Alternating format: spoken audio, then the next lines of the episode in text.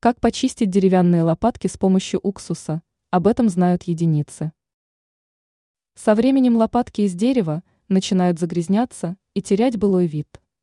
Многие хозяйки пытаются решить проблему с помощью магазинных средств, однако лучше воспользоваться самым обычным уксусом. О том, как почистить лопатки из дерева с помощью уксуса, вы узнаете из статьи.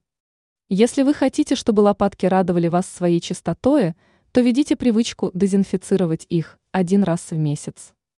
Сначала помойте лопатки обычным средством для мытья посуды, а затем замочите в растворе из воды и белого уксуса.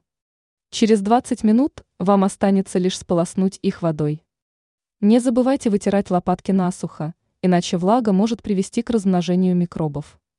Благодаря данному способу можно удалить микробы и загрязнения на лопатке без особых усилий.